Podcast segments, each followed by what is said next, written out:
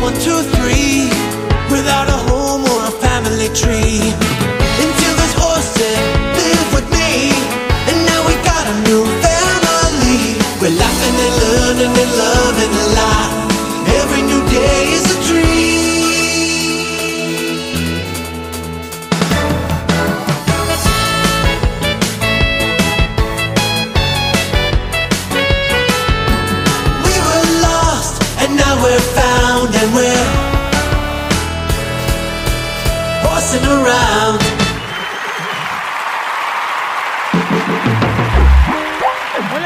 Muy buenos días, tardes o noches en donde sea que se encuentren. Bienvenidos a un nuevo episodio en el Sofá Geek. El día de hoy vamos a hablar de una de las mejores series animadas de los últimos tiempos. Así es, me refiero a BoJack Horseman. Esta, esta serie eh, he decidido hablarla porque un seguidor del programa nos lo sugirió en una publicación que hicimos sobre lo que querían que le habláramos la semana en Netflix. Y para cerrar con broche de oro, eh, le decimos a nuestro seguidor, a Miguel Tapia, que muchísimas gracias por sugerirnos el programa de hoy. Muchísimas gracias. Ha sido tu opinión escuchada. Bueno, el día de hoy vamos a, vamos a estructurar el programa en tres actos. Primero vamos a hablar de los mejores personajes de la serie, algunos momentos destacables. Vamos a hablar de los mejores capítulos de la serie. Y por último, ¿por qué amamos la serie de BoJack Horseman? Así que no te muevas, que ya regresamos.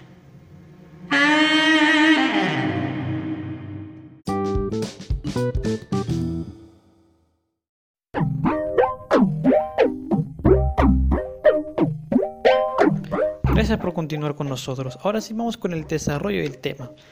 Para los que no conocen un poco qué trata Bojack Horseman, les voy a resumir un poco. Bojack Horseman nos habla del mismo personaje, Bojack Horseman, eh, que tiene una serie de aventuras eh, constantes con un par de personas, un par de seres antropomorfos, porque Bojack es un caballo antropomorfo, que tiene una serie de aventuras constantemente en el mundo de Hollywood. Él anteriormente eh, participó en un show de televisión en los 90 llamado Retosando o Horsing Around. Y después de eso, su fama decayó y él ahora se encuentra en básicamente la debacle personal, tratando de encontrarle un significado a su vida mediante objetivos cumplidos y algunos por cumplir. Pero este personaje principal le rodean una gama de personajes secundarios que son bastante enriquecidos en cuanto a historia y a trama. Por ejemplo, los mejores personajes, yo creo que todos amamos a Mr. Peanut Butter, ¿no? ¿Quién no, este, digamos, se quiso sentir un poco... ¿Quién no, quién no en la vida se siente feliz o alegre por la mayoría de cosas que le han pasado? Salvo los nihilistas, ellos sí son un poco así. pues. Pero el Mr. Peanut Butter es un poco más este, alegre, pero es alegre en alegría nivel, nivel tóxico, nivel toxicidad. Lo que pasa es que la personalidad de Mr. Peanut Butter es un, es un perro, o sea, es un perro. Un perro normalmente eh, aquí, como lo conocemos como los animales fieles. En este caso es el amigo incondicional de Bojack y él constantemente está con él, está apoyando, le está ayudando, a pesar de que Bojack se mantenga un poco reacio a escucharlo o hacerle caso a las cosas que Mr. Peanut Butter le dice. Bueno, a este se le agrega a otro personaje que considero que es uno de los mejores personajes que he podido contemplar, es el de Princess Caroline. Es, un, es una gata, pero esta gata tiene una particularidad muy buena, que es, este, es una persona que es consciente de las cosas que hace. Es, es decir, es muy profesional en lo que hace, en lo que es el trabajo, pero ella en la primera temporada se aboca básicamente a arreglar todos los problemas de Bojack, porque Bojack es su, es su cliente y ella es una agente que trata de buscarle empleos constantemente a Bojack para que pueda crecer en el ámbito actoral. Pero Bojack a veces se mantiene tan reacio y no le hace mucho caso. Claro que algunas veces son compañeros de...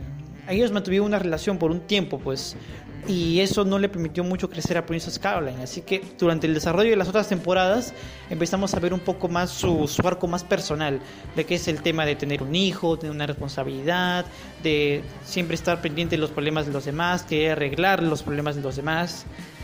Y me parece un personaje bastante interesante, muy muy bueno en ese, en ese aspecto. Es muy profesional, eh, se ve que tiene problemas también como la mayoría de nosotros, pero solamente que esos problemas no, no, la, no la golpean mucho a Princess Caroline. Al contrario, le aumentan las posibilidades de que pueda superarlos.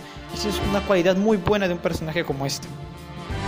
El otro personaje que sí también me gustó es el de Diane, el complemento de Bojack Horseman. No es una pareja, solamente que es una de las pocas personas que trataba de entender el mundo de Bojack a pesar de que ella también en algún momento se sintió un poco alejada. Eh, Diane es como. Es la novia de Mr. Peanut Butter. Bueno, lo fue por un tiempo. Pero lo, particular de esta chica es que se, se ve que es una persona distinta. Cuando ella llega a la ciudad, al Hollywood, eh, no conoce mucho el ambiente. Y al conocer a Bojack empieza a entender un poco más el ambiente oscuro de Hollywood. Hollywood, en- ambientado ahí en Hollywood. Sin la D, obviamente, sin la D. En el este en uno de los capítulos donde más se puede ver las las cosas que rodean el la complejidad de personaje de de Diane es en el capítulo donde ella va de viaje, retiro, después de que en la temporada 4, no me acuerdo, en la, la sí, temporada número temporada número 4 eh, se separa de Mr. Peanut Butter y, y ya no, digamos, no tiene, no tiene una salida y se va de un viaje de retiro y en ese viaje de retiro eh, empieza a darle, darle sentido a la mayoría de cosas que hace y se va de viaje, empieza a tener un poco más de aventuras. Me hace recordar ese, ese capítulo, me hace recordar a Lost in Translation, donde el personaje de Bill Murray se va a Tokio para encontrarse a sí mismo y tratar de alejarse o aislarse de, de un mundo diverso en el que estaba y está en otra ciudad para tener otro tipo de cultura. Algo así me hizo recordar. Y Diane es un personaje muy complicado, pero también enriquecido en cuanto a profundidad. Porque por una parte puedes estar de su lado, pero por otra parte sientes que la mayoría de objetivos que ella tiene no son del todo bien reconocidos. O sientes que es una persona que le hace falta el, reconocimiento, pero en lo que es este materia de hacer cosas buenas. Que ella siempre trata de hacer lo mejor para, los, para que ellos vean lo mejor de ella misma salvo que ella también es una persona dañada debido a que su familia o parte de su familia han sido la mayoría de todos hombres y no han podido comprenderla a ella, sus sentimientos e inquietudes. Es por eso que por una parte de ella me, me agrada como personaje. Otro personaje que también lo considero bueno es el de Sarah Lynn, aunque me digan de que es una drogadita y bla bla bla. Pero hay algo más profundo, porque en un capítulo se ve bastante bien que Lynn no tomó ese tipo de vida porque sí, sino que sus padres en algún momento le empujaron a tomar ese camino. O sea, ella era una niña cuando empezó el show de Horsing Around, eh, retos- retosando para los, para los latinoamericanos. Eh, y cuando empezó este mundo, ella se vio las cosas buenas. Y cuando conoció a Bojack eh, en el show de Retosando, él le daba a entender que la mayoría de cosas que hiciese a partir de ahora en adelante tiene que ser en favor del público. O sea, en favor del consumismo de los propios seguidores que le siguen a ella. Después de esto, eh, Sarah Lynn creció, se volvió una, chica muy comercial, una chica pop como las que actualmente pasan, actualmente hay.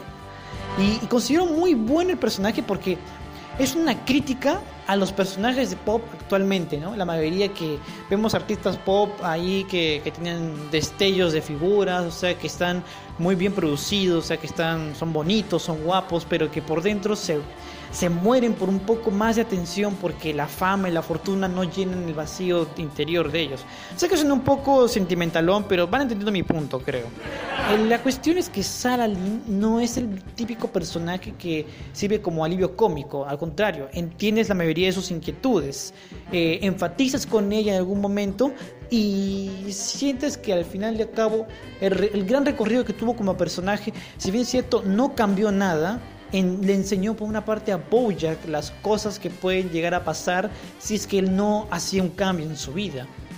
Todo eso lo sabemos ustedes y yo que hemos visto la serie que el deceso de Sarah Lynn es el que provoca la gran debacle emocional en Bojack. Y es por eso que considero que Sarah Lynn fue importante para Bojack y es importante como, como reflejo de lo que bien puede ser el consumismo para los artistas pop.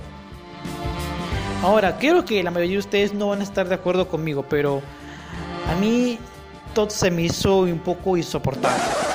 Ya sé que me dirán, este, ¿cómo puedes decir que Todd es insoportable? Argumentalo. Bueno, aquí lo voy a comentar. Lo que pasa es que el personaje de Todd nos lo pintan como un chico vago e irresponsable que no tiene muchas metas. Y lo entiendo, o sea, una persona eh, que es, digamos, un poco apartada de su familia puede que tenga esa, esa, esa mentalidad, ese pensamiento. Pero, o sea, el personaje Todd, la mayoría de veces ocurren un par de cosas que van en favor suyo, en favor de que crezca como persona y aún así no llena su propio vacío o no se siente completo o siente que la mayoría de cosas que suceden a su alrededor no le interesa. O sea, no es que no me agrade el personaje, solamente que lo sentí un poco insoportable en, materia de que a él le pasan muchas cosas de una buena forma y siempre sale bien resolvido de ellas, pero no, no se siente tan completo. Tal vez sea por lo que es el vacío de, de no poder tener la comprensión de su madre, llegar a alcanzar ese, ese, esa perfección que su madre en algún momento anheló para él y no poder enfatizar con la figura paterna de su padre. Eh, Eso lo puedo entender, pero todo es un personaje que se me hace un poco complicado en materia de no tanto la comprensión, sino también un poco de entendimiento de uno mismo. Porque sí, en- eh, yo, estoy de acuerdo en esa parte de que él comprendió mucho mejor la vida de los personajes que hasta ellos mismos. Pero em, se me hace un poco complicado entender a Todd. O sea, no me malentiendo. Entonces es un gran personaje, pero para mí no, no me cayó muy bien. Siento de que pudo haber mejorado su arco. Al final, eh, la serie sí mejoró la relación con su madre y todo eso. Pero igual, siento que la mayoría de cosas que hace Todd, si bien es cierto, lo entienden los personajes, más yo no llegué mucho a enfatizar con Todd. No, no malentiendo. Bueno, eso es en cuestión de los mejores personajes. Ahora, en el segundo acto, en el segundo bloque, vamos a hablar de los mejores capítulos de la serie. No se, no se vayan, apenas empezamos con el show de Boya Horseman, ya regresamos.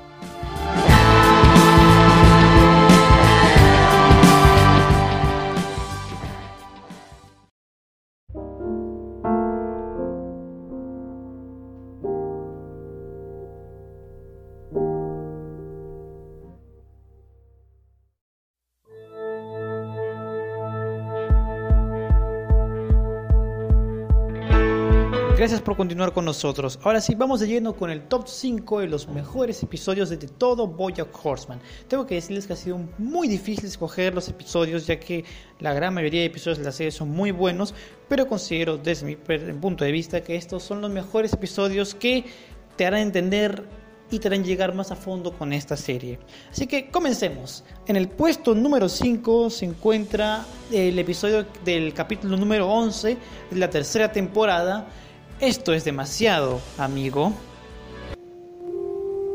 Nuestro sistema solar se formó hacia alrededor de... ¿Acaso este lugar no es increíble? Totalmente. Siempre olvido que hay un poco más de las seis estrellas que se ven en el cielo de Los Ángeles. Sí, eso también, pero hablaba de este edificio. Es un domo gigante. Me encantan los domos. Prefiero los edificios rectangulares, como ya lo establecimos. Ah, quiero ser arquitecta. Sea un caballo, gato, humano o hasta un lagarto, nuestras vidas son un breve brillo en un universo que data de millones de años. ¿Lo ves, Aralín? No estamos condenados. En el gran orden del universo, solo somos pequeñas luces que un día serán olvidadas. No importa qué hicimos en el pasado o cómo seremos recordados. Lo único que importa es el presente, el momento. Este espectacular momento que estamos compartiendo juntos.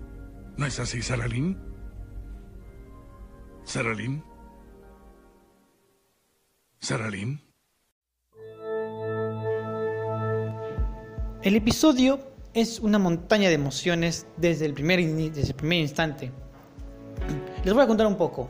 El episodio empieza así. Sarah Lynn estaba contenta viviendo lo que es el tema de su rehabilitación hasta que recibe la llamada de Bojack, que le dice para ir a una fiesta, un encuentro, una borrachera. Y ellos todo el episodio se la pasan embriagándose, drogándose y al final, casi al final del episodio, eh, se, se ve en la pantalla los Óscares y Sarah Lynn gana un Oscar y de vez, después de ese suceso eh, ella tiene una especie de, trauma emocional como sabiendo de que si solamente servía para ser un símbolo sexual o algo así bien. Después de todo ese, esa fiesta esa parranda que se metieron los chicos eh, se van al planetario. Y en el planetario ocurre lo que ustedes escucharon pues lamentablemente Sarah Lynn da unas últimas palabras y Bojack no sabe qué hacer el episodio es bueno, ¿por qué? Porque desde ese episodio Bojack empieza a cambiar algunas perspectivas de su vida. Por perder a Sarah Lynn, su, la que consideraba una, una imagen, una, una chica a proteger, porque él sintió la necesidad de protegerla y de estar con ella. Y, y, y después de lo que pasó, se podría decir entre comillas, ser parte o artífice de su muerte. Porque Salina estaba muy limpia antes de que Bojack la llamara. Y él, al ver de que eh, posiblemente pu- pudiese ser la causa de la muerte de las constantes adicciones, se siente culpable. Así que considero que este episodio rompe muy bien lo que es el, el pensamiento de Bojack y lo establece en un crecimiento constante como persona. En el puesto número 4 está el capítulo Como pez en el agua, que es el cuarto capítulo de la tercera temporada, respectivamente. Eh, en este capítulo es genial y es importante ¿por qué? Porque este capítulo no tiene casi nada de diálogos. Todo es, todo es bajo el mar. Todo es bajo el agua. Y esta, en este capítulo suena una de las mejores canciones que sonaron en todas las temporadas de Bojack. A ver si lo reconocen.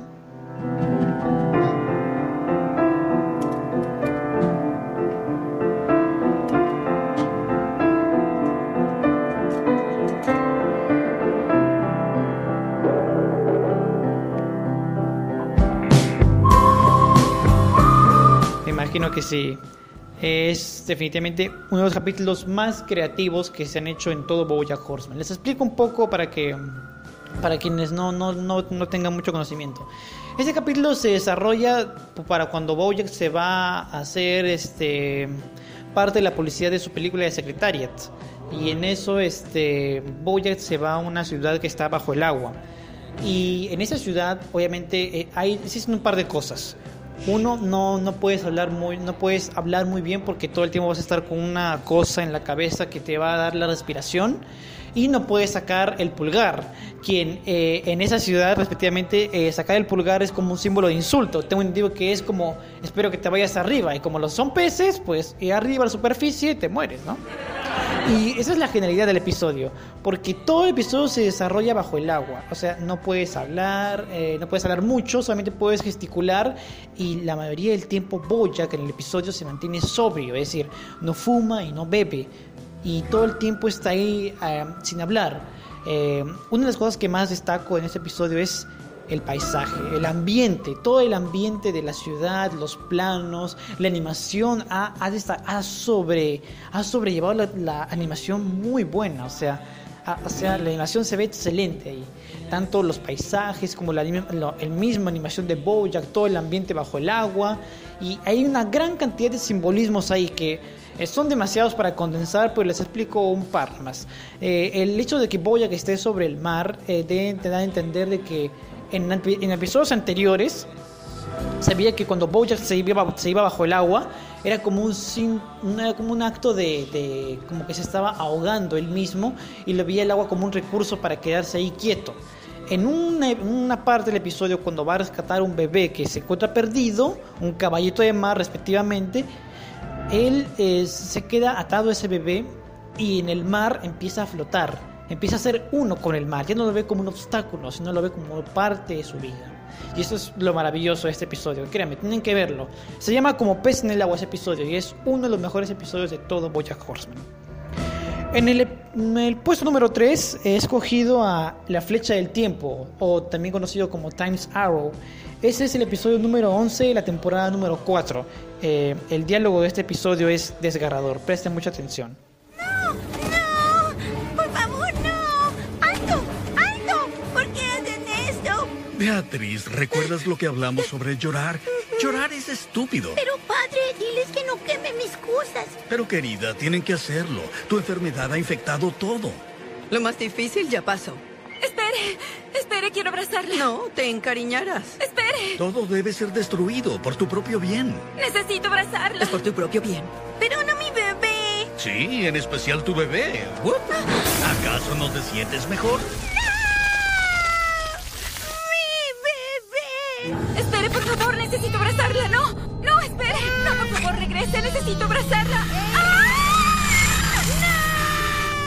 Vamos, Beatriz, sé fuerte. No dejes que tus emociones femeninas te consuman. No querrás acabar como tu madre, ¿o sí? No. Te lo prometo, un día todo esto será solo un recuerdo agradable.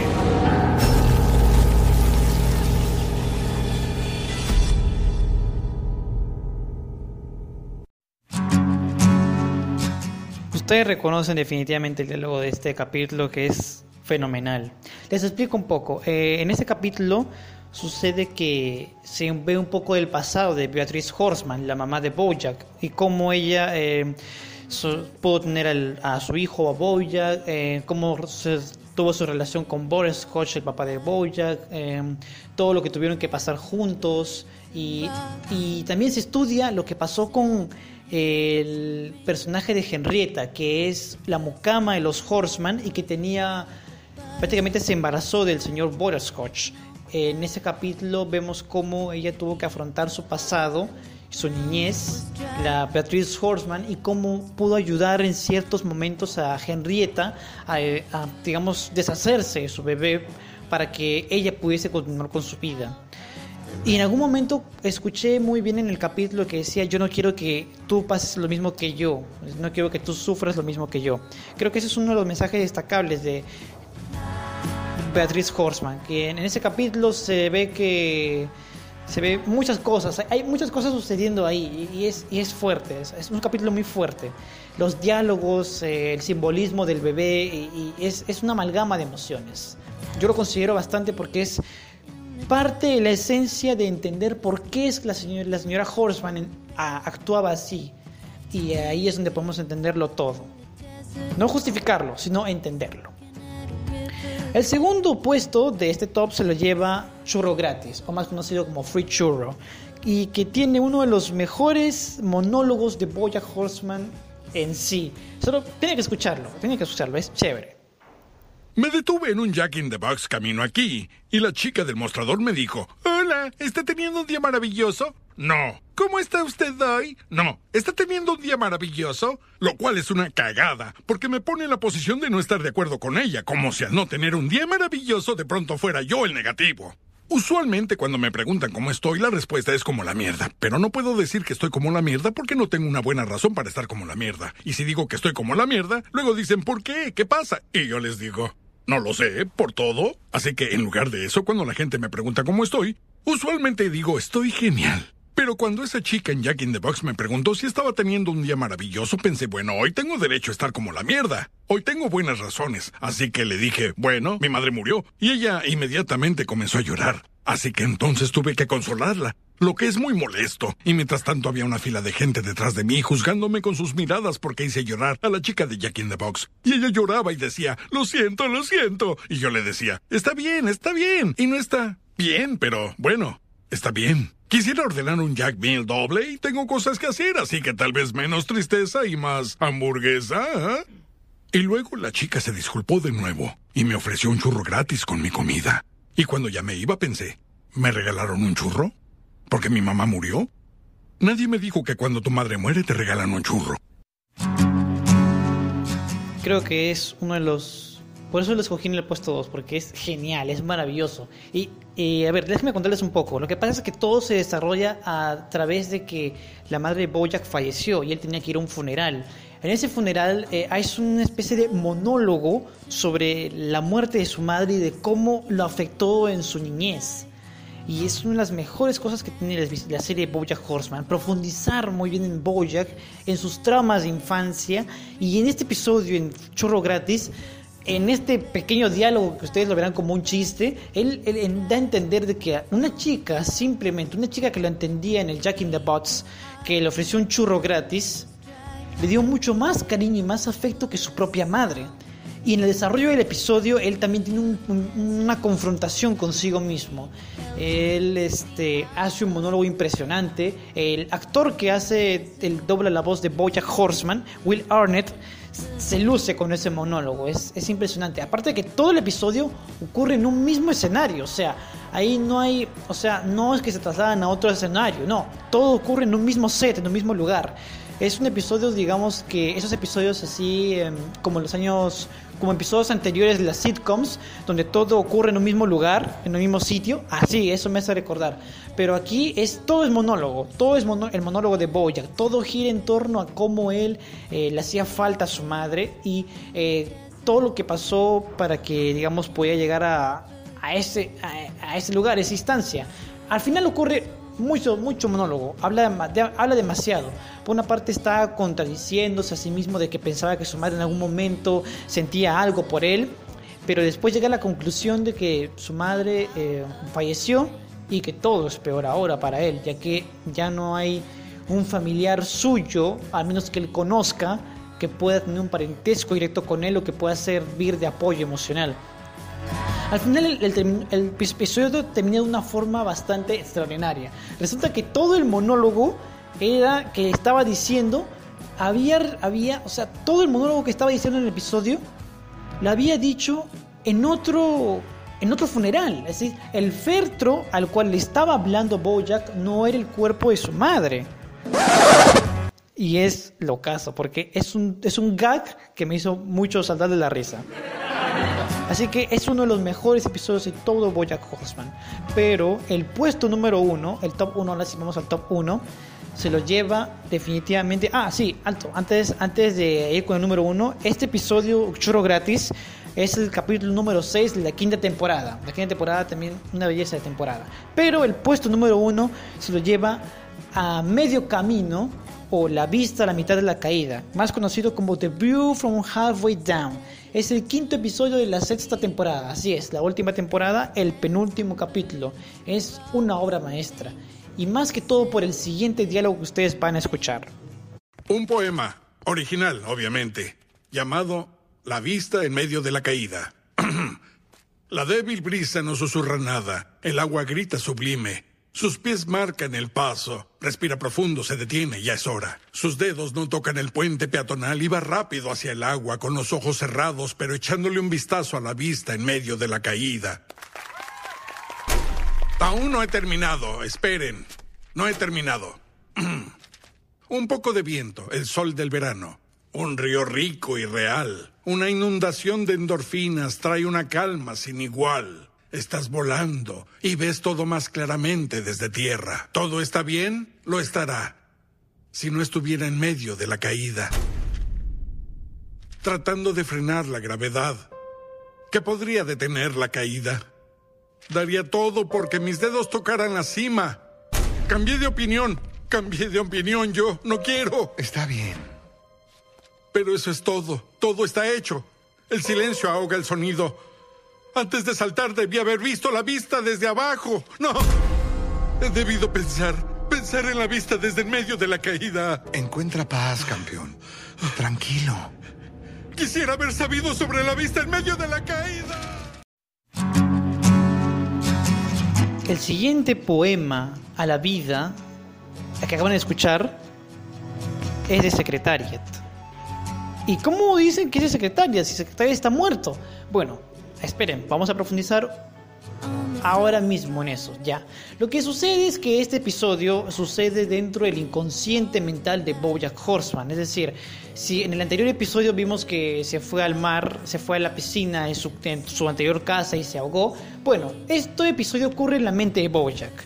Desde el principio de la serie se nos pone a Bojack Horseman con Sarah Lynn chiquitita, enanita, en, de niña, entrando a una casa donde abre la puerta a su madre y aparecen muchas cosas, hay muchos simbolismos, desde la flor que da su madre, eh, desde el, líquido negro que representa el vacío, que la mayoría de personajes están muertos, que todo ocurre eh, dentro del inconsciente de Bojack. Eh, la mayoría de personajes que han pasado por toda la serie están en ese episodio y es prácticamente la conclusión de Bojack Horseman.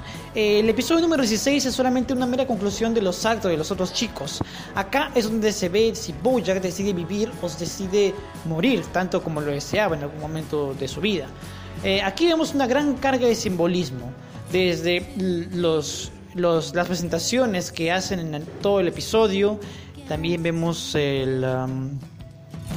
toda la carga emocional de Bojack, la redención del mismo, cómo él alcanza a, a, a verse a sí mismo en, en, en, ellos, reflejado en ellos, reflejado en la, la, mayoría de sus acciones están reflejados en ellos. Eh, a ver si me entiendo. Eh, en una parte del episodio están todos conversando en una mesa, en una cena, y ahí es donde se ve que todos están hablando acerca de la vida, si han vivido una vida plena, una vida buena. Sarah Lynn dice que su vida ha sido buena porque ha sido una representación de la imagen para muchas personas. Después hablaba con Corduroy también, un chico que se suicidó mientras se, estaba dando placer él mismo. Está, aparece el personaje Cracker Jack, el, person- el personaje de su madre Beatriz. Secretaria aparece en el personaje. eh, no, el padre de Bojack aparece como secretaria, ya que para Bojack secretaria fue una figura paterna mucho más que otros personajes.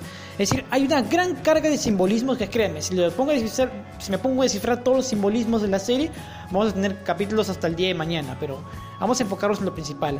Aquí es donde se cierra el arco, argumental de Bojack. ¿Por qué? Porque vemos su redención, vemos eh, todo el viaje que ha sucedido alrededor de él y sus acciones terminan justamente aquí.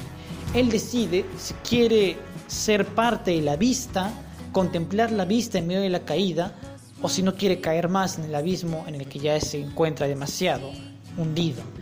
Así que yo considero que The View from Halfway Down es una obra maestra en la animación y el mejor capítulo de BoJack Horseman. Ahora sí, vamos con el tercer acto, el tercer bloque del programa, pero volvemos para el tercer bloque, ¿sí? No se me van, ya regresamos. Under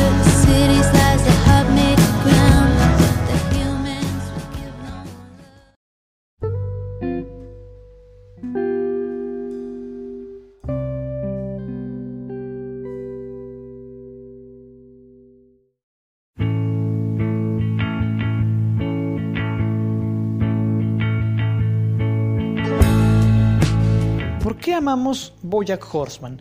Es una pregunta que nosotros nos hemos hecho después de ver la serie.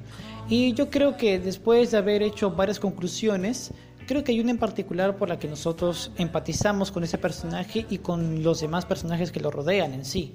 Es porque la serie es tan imperfecta como sus personajes. Me refiero a los personajes, me refiero al personaje principalmente de Bojack. ¿Por qué lo digo? Porque Bojack es un personaje en constante conflicto. Es el peor retrato del ser humano. A pesar de que el personaje es un caballo antropomorfo, él vive, falla y tiene constantes cuestionamientos a sí mismos como todo ser humano. La gente es como es y no podemos cambiarla, suele decir él, aunque él en algún tiempo de la serie, en, el último, en la última temporada definitivamente, cambia ese pensamiento y se da a entender de que él puede cambiar, de que él puede mejorar.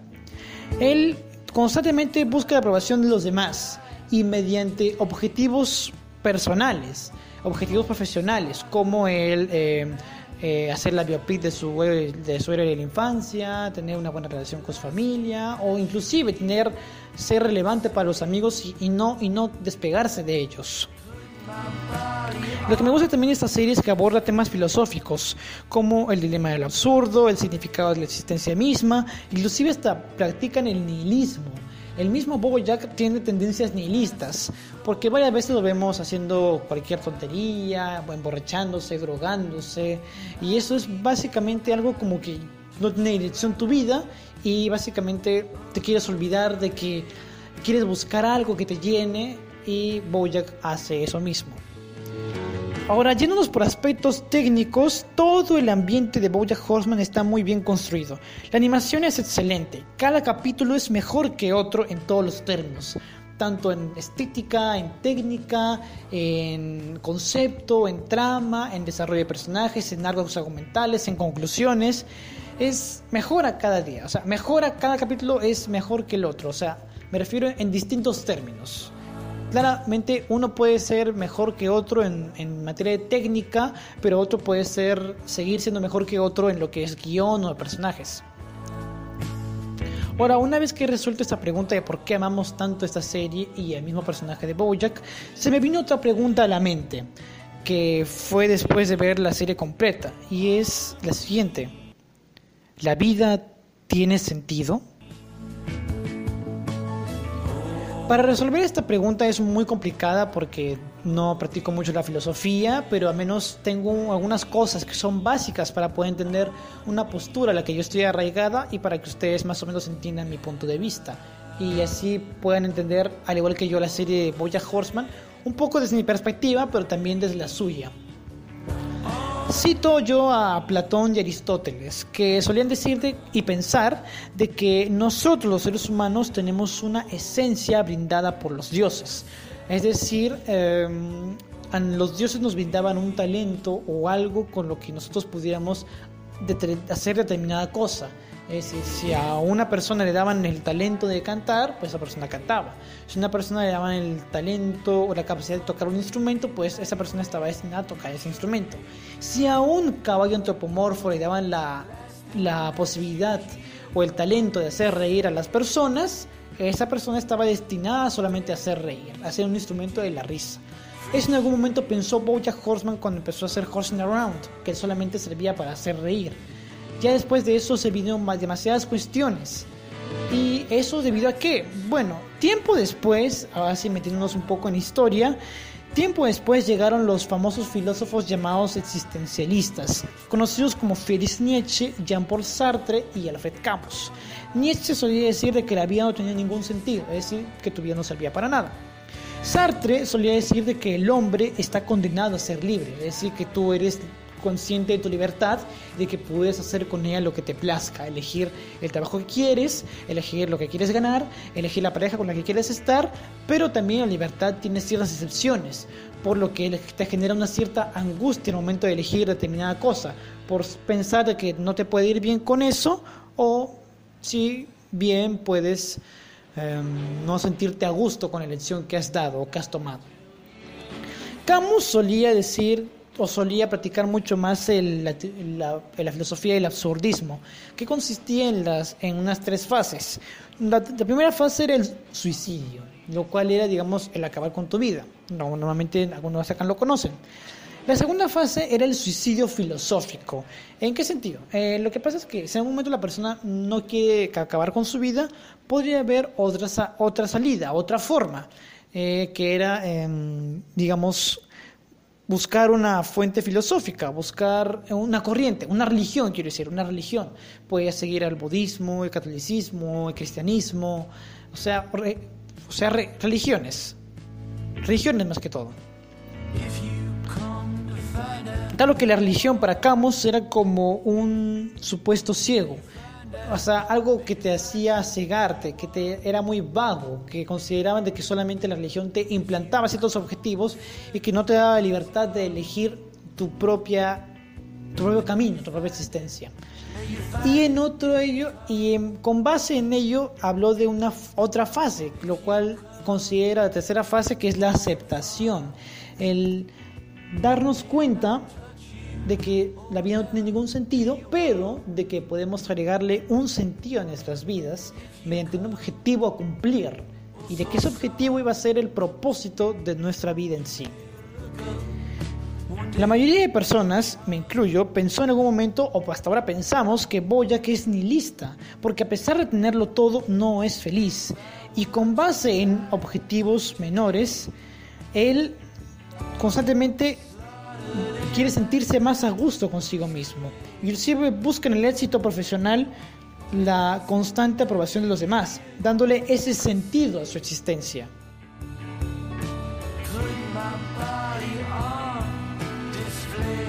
Pero los personajes, ojo, los personajes de apoyo que están con él no escapan de ello.